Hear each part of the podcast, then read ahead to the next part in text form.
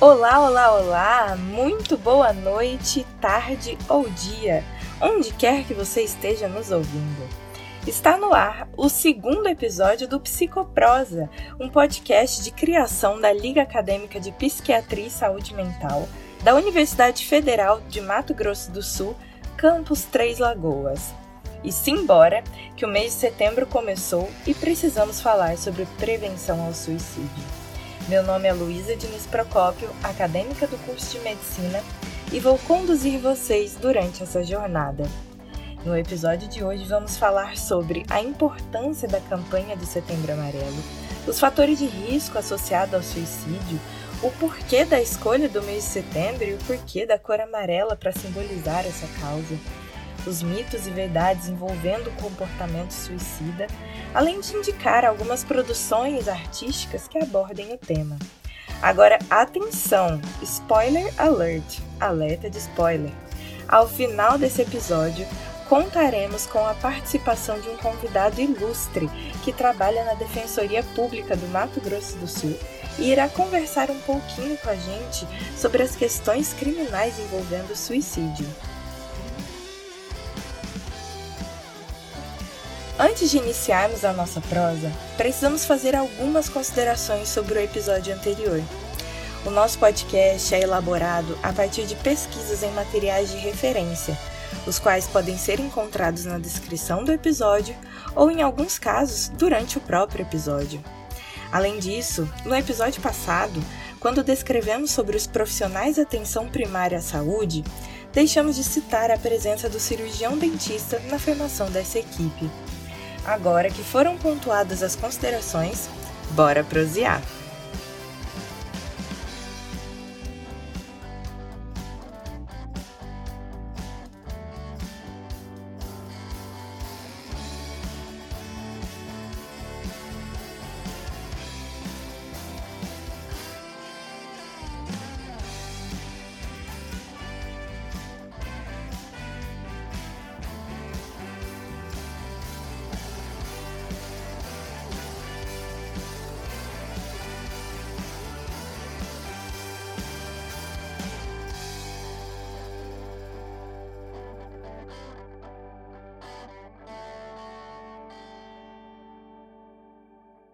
Como muitos de vocês já sabem, o mês de setembro é marcado pela campanha Setembro Amarelo, que tem como objetivo promover a conscientização e a prevenção do suicídio.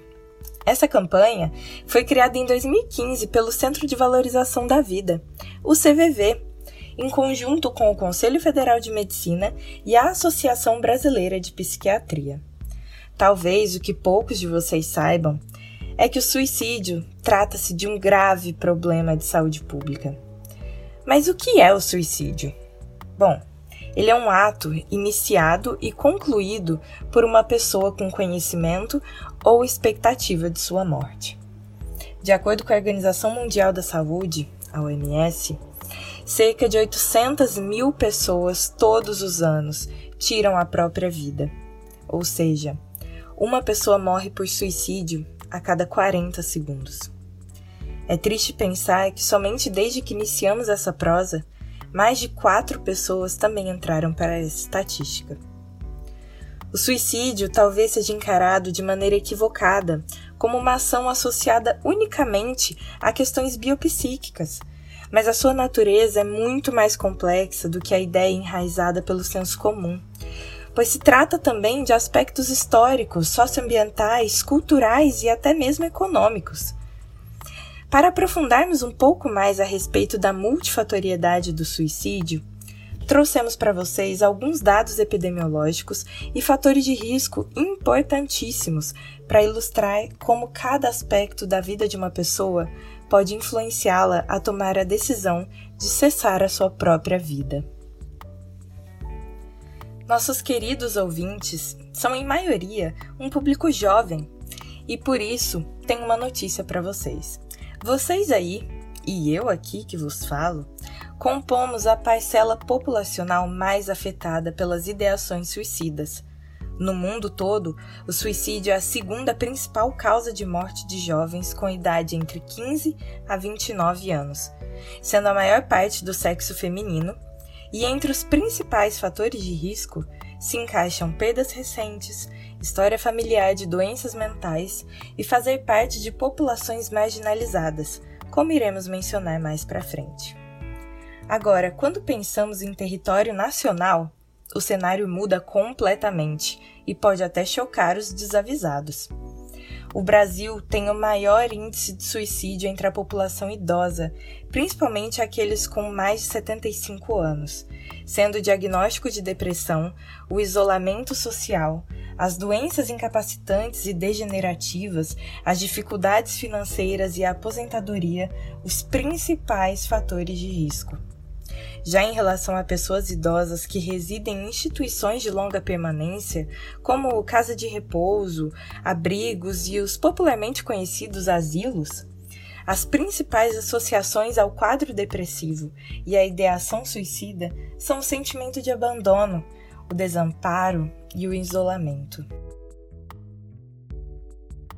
Considerando as questões de gênero, em muitos países, incluindo o Brasil, o número de óbitos por suicídio é superior entre os homens, porém o número de tentativas de suicídio, ou seja, quando o ato não é consumado, é maior entre as mulheres. Isso se explica pelo fenômeno do paradoxo de gênero do comportamento suicida e possui algumas hipóteses para o seu entendimento. Entre elas está o fato de que os homens utilizam meios mais violentos em suas tentativas. Infelizmente, as taxas de óbitos por suicídio também são influenciadas por questões raciais e étnicas. Por exemplo, a média de óbitos por suicídio entre a população de jovens e adolescentes negros se sobressai em comparação aos demais grupos, sendo que grande parte desse problema é consequência do racismo e a negação de si mesmo, que geram danos extremamente significativos nos estados psíquicos.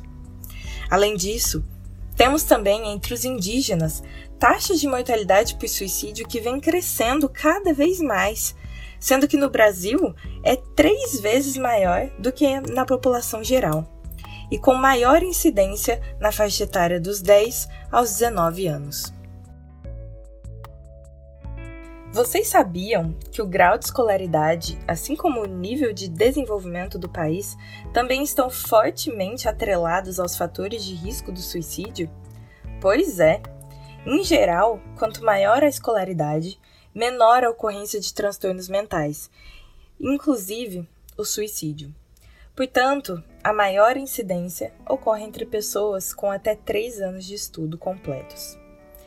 Já se tratando de aspectos econômicos, há dados de que no ano de 2016, 79% dos casos de suicídio ocorreram em países de média e baixa renda. Também não poderíamos deixar de falar sobre o fator de risco mais fortemente associado à pauta, que é o histórico de tentativa de suicídio ou um histórico de óbito por suicídio na família. Imagina o quão traumático e doloroso é ter passado por alguma ou por ambas dessas situações.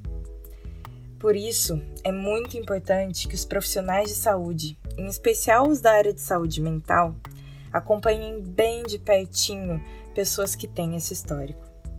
O ato do suicídio, da tentativa de suicídio ou a autolesão, que é quando uma pessoa exibe comportamentos que causam danos a si mesmo a fim de diminuir uma dor emocional, estão intrinsecamente relacionados a um processo de adoecimento psíquico grave. Segundo a OMS, o risco de suicídio ao longo da vida em pessoas com transtornos do humor, em especial a depressão, que sofrem com alcoolismo e as pessoas que possuem esquizofrenia, são índices muito significativos. Além disso, o transtorno de personalidade borderline está associado não somente às tentativas de suicídio, como também a outros comportamentos de automutilação. Essas informações indicam a real importância da detecção, referenciamento e manejo dos transtornos mentais. Existem associações entre mortalidade por suicídio e uso abusivo de álcool e drogas, uma vez que essas substâncias atuam como facilitadoras para o ato suicida. Agora, eu tenho uma pergunta para você, meu querido ouvinte. Você já parou para se questionar o porquê do mês escolhido para esse assunto ser o mês de setembro? E o porquê da cor amarela? Bom, o Psicoprosa não poderia te deixar sem essa resposta, não é mesmo? O dia 10 de setembro é oficialmente o Dia Mundial de Prevenção ao Suicídio, o que tornou a escolha do mês bem intuitiva e coerente, né? Já sobre a cor, nós temos duas possíveis explicações, não oficiais, tá? A primeira foi relatada pelo Tribunal de Justiça do Distrito Federal dos, e dos Territórios e o Psicologue, o Instituto de Estudos do Comportamento. E se trata da história de um rapaz apaixonado por seu Mustang em 1968, amarelo, e que decidiu por encerrar a sua vida. Em 1994, um jovem de 17 anos chamado Mike M que morava com seus pais em Westminster, cidade no Colorado, nos Estados Unidos, se matou dentro de seu Ford Mustang 1968. O Mustang amarelo, segundo os amigos de Mike, era seu principal passatempo. Mike reformou o carro e tinha-o pintado de amarelo. O adolescente cometeu suicídio por não saber pedir ajuda no dia de sua morte, ele deixou um recado pedindo para que seus pais não se culpassem pelo que havia feito. E quando encontraram o bilhete, infelizmente, já era tarde demais.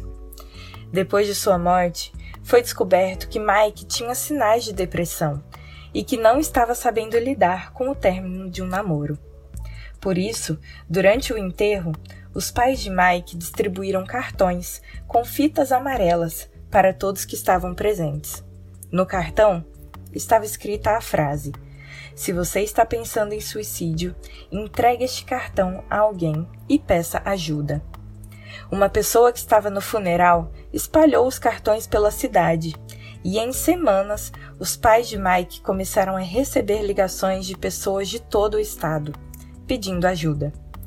Pouco tempo depois, a iniciativa ganhou repercussão nacional e desde então começaram várias campanhas de prevenção pelo mundo todo. E em todas, a cor amarela é usada como um símbolo pela história do jovem que se foi. Já a segunda explicação se debruça em estudos que analisam as cores através da óptica da psicologia. De acordo com as nossas pesquisas, descobrimos que o amarelo carrega consigo inúmeras possibilidades de interpretações e simbolismos ambíguos. Considerada a cor mais instável entre todas por se transformar muito facilmente conforme as combinações, ela também representa sentimentos como otimismo e até a irritação. Além disso, ao mesmo tempo que desperta iluminação, é considerada a cor dos desprezados. O amarelo, assim como um raio que surge no horizonte sem aviso prévio, é uma cor que inspira espontaneidade e impulsividade. Seu caráter penetrante e o seu efeito de visibilidade à distância lhe deu o status da cor internacional das advertências. E se pararmos para pensar, esse título lhe cai muito bem desde o cartão de advertência utilizado por juízes nas partidas de futebol, até o sinal do semáforo que indica ao motorista que ele deve reduzir sua velocidade, podemos observar algo em comum. Em ambas as situações se trata de um alerta, um alerta sobre um perigo próximo. Seguindo a linha de curiosidades a respeito do assunto deste episódio, nós da LAPSME estamos desenvolvendo um projeto incrível sobre os mitos e verdades a respeito do comportamento suicida. Todas as segundas e quintas-feiras do mês de setembro no nosso Instagram, lapsme.tl, L-A-P-S-M.tl, foram postados stories desmistificando alguns achismos e mentiras que o senso comum prega sobre o suicídio. Portanto, eu aqui que vos falo, Convido você, meu querido ouvinte, a conferir esse projeto no nosso perfil no Instagram. Só olharem nos destaques com o nome de Setembro Amarelo. Bom, saindo um pouco das curiosidades, eu já te peço desculpas antecipadas, mas agora eu vou te colocar em uma saia justa. Me diga aqui, você acha que poderia ser penalizado judicialmente por não intervir em uma situação de suicídio? Pois é. No artigo 122 do Código Penal, está prevista pena para aquele que induzir ou instigar alguém a suicidar-se ou prestar algum tipo de auxílio para a consumação do ato. A Lei 13.968 prevê pena de reclusão de seis meses até dois anos para quem induzir ou instigar alguém a suicidar-se, ou praticar automutilação, ou até mesmo prestar auxílio material para que o faça. Se da automutilação ou tentativa de suicídio resultar lesão corporal grave ou gravíssima, a pena será de reclusão de 1 a 3 anos. Agora, se o suicídio se consumar ou se da automutilação resultar morte, a pena sobe para 2 a 6 anos de reclusão. Bom, e visando responder melhor essas questões, trouxemos um convidado que trabalha na Defensoria Pública do Mato Grosso do Sul. Olá, Matheus Augusto, seja muito bem-vindo ao Psicoprosa. Agradecemos imensamente a sua presença nesse episódio. Então, nos elucide com a sua visão. Como o direito compreende o suicídio, os direitos do suicida são preservados e os direitos dos familiares?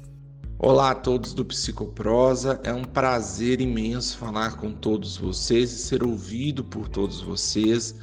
Meu nome é Matheus Augusto, eu sou defensor público do Estado de Mato Grosso do Sul, atualmente coordenador do Núcleo de Direitos Humanos da instituição. E falar sobre suicídio é, para nós é muito caro porque temos procedimentos aqui instaurados na, na, na defensoria justamente para aferir se a Política Nacional de Prevenção à Automutilação do Suicídio, criada em 2019, está de fato sendo implementada. É, o direito ele se sensibilizou dado ao, ao, número expressivo né, e cada vez mais crescente de jovens, idosos e públicos é, em situação de risco cometendo a automutilação e o suicídio, por isso veio essa política nacional na tentativa de frear ou minimizar os danos, né? É importante que toda a sociedade dialogue sem preconceitos é, é imprescindível que o poder público ofereça toda a ajuda profissional para que as pessoas possam é, se, se curar e, e buscar realmente ajuda, né? Com relação ao direito dos, do, das pessoas que cometem suicídio, dos seus familiares, o que acontece? Veja, o direito da pessoa que comete suicídio é preservado normalmente. O, o suicida ele não perde direitos, e muito menos os familiares. Os familiares vão herdar todos os bens do suicida.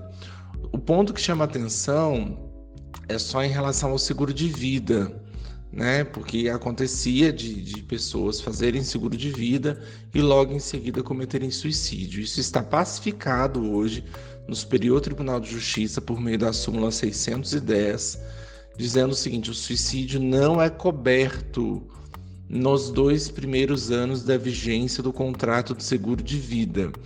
Ou seja, se a pessoa cometeu suicídio nos dois primeiros anos do seguro de vida, é, o, o valor do seguro de vida não vai ser pago, mas o beneficiário, ou seja, os, os herdeiros do beneficiário, vão ter direito à devolução do montante da reserva técnica formada, ou seja, os familiares vão receber é, as prestações mensais que o suicida pagou para o seguro, né? É crime o incentivo ao suicídio? É, é crime o incentivo de suicídio, sim previsto no artigo 122 do Código Penal, bem claro, se eu induzo, se eu instigo ou se eu presto auxílio material para que alguém se suicide ou pratique atos de automutilação, isso é considerado uma atitude criminosa. É crime não prestar ajuda a um paciente com comportamento suicida? E em casos que o comportamento não é detectado e mesmo assim o paciente comete suicídio nas dependências do hospital ou ainda sob tratamento médico, há responsabilização por parte do hospital ou até do médico responsável? Não ajuda, isso pode ser considerado uma atitude criminosa. Na esfera criminal, a não ajuda a um paciente porque tem obrigação legal de proteção, no caso médicos, enfermeiros, pode gerar sim uma responsabilidade penal e vai gerar uma responsabilidade penal pelo resultado praticado, ou seja, a pessoa não vai responder pelo crime de é, auxílio ao suicídio, vai responder pelo crime de homicídio. Contudo, é importante é, é, ressaltar que isso vai acontecer só quando é, um paciente com comportamento suicida não é ajudado de forma dolosa. Agora, quando é, não é detectado esse comportamento e o paciente comete suicídio, aí nesse caso, nosso entendimento é de que não há nenhum tipo de responsabilidade criminal por parte do médico ou do hospital, porque não houve falha na prestação de serviço, né? O que houve foi uma fatalidade. O Código Penal recentemente foi alterado e passou a incluir a incitação à automutilação, no mesmo artigo que a incitação ao suicídio. E por que isso aconteceu, Matheus? Porque a automutilação, também conhecida como autolesão, é um comportamento em que a pessoa agride o seu próprio corpo, né? E aí vai diminuindo as ansiedades, as tristezas, as dificuldades de relacionamento interpessoal. A pessoa que apresenta um comportamento de automutilação não tem o um desejo consciente de se suicidar. No entanto, as autolesões vão se tornando cada vez mais intensas e isso pode gerar o risco concreto do suicídio. Então, em virtude da proximidade dessas é, situações, né, é que o legislador também resolveu prever o crime de automutilação é, no artigo 122. Existe algum agravante para aquele que influencia o suicídio de outra pessoa? Tecnicamente, agravante não existe. O que existe é uma causa de aumento de pena. E a pena vai ser duplicada, por exemplo, se o crime é praticado por motivo egoístico, fútil ou torpe, se a vítima é menor de idade, tem diminuído por qualquer causa a capacidade de sua resistência, se a conduta é realizada por meio da internet, de rede social ou transmitida em tempo real. Então, várias dessas situações podem gerar assim, um aumento de pena de forma substancial. O importante é que a gente, enquanto sociedade, dialogue, converse e cada vez mais todos nós comprometidos em favor da vida e contra o suicídio. É isso, muito obrigado mais uma vez pelo convite. Nos nós estamos à disposição. Muito obrigada, Matheus, pelos seus esclarecimentos e pelo seu tempo. Foi uma honra e um prazer tê-lo no nosso podcast hoje. A morte por suicídio é um tema muito recorrente nas produções artísticas pelo mundo todo.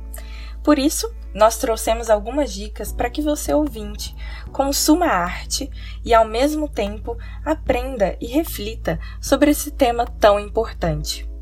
A nossa primeira recomendação é um documentário chamado Suicídio O Silêncio que Mata, produzido pelas jornalistas Paula Larissa e Daiane Dias. A obra traz a importância de falarmos sobre o ato, além de entender o que acomete a mente de um suicídio em potencial e apurarmos como a mídia trata o tema. Baseando-se em histórias reais, o documentário apresenta soluções, expõe fatos e evidencia a prevenção e o combate ao silêncio que mata muitas pessoas todos os dias. É possível encontrá-lo no YouTube. O link estará na nossa Linktree, que fica tanto na nossa bio do Instagram quanto na descrição desse episódio. Ainda nas indicações, o quadro O Grito, de Edward Munch, tenta traduzir como as cores podem produzir sentimentos e ações. Essa obra foi pintada em 1893 e chama a atenção a cor do rosto do personagem principal e as cores que compõem o céu.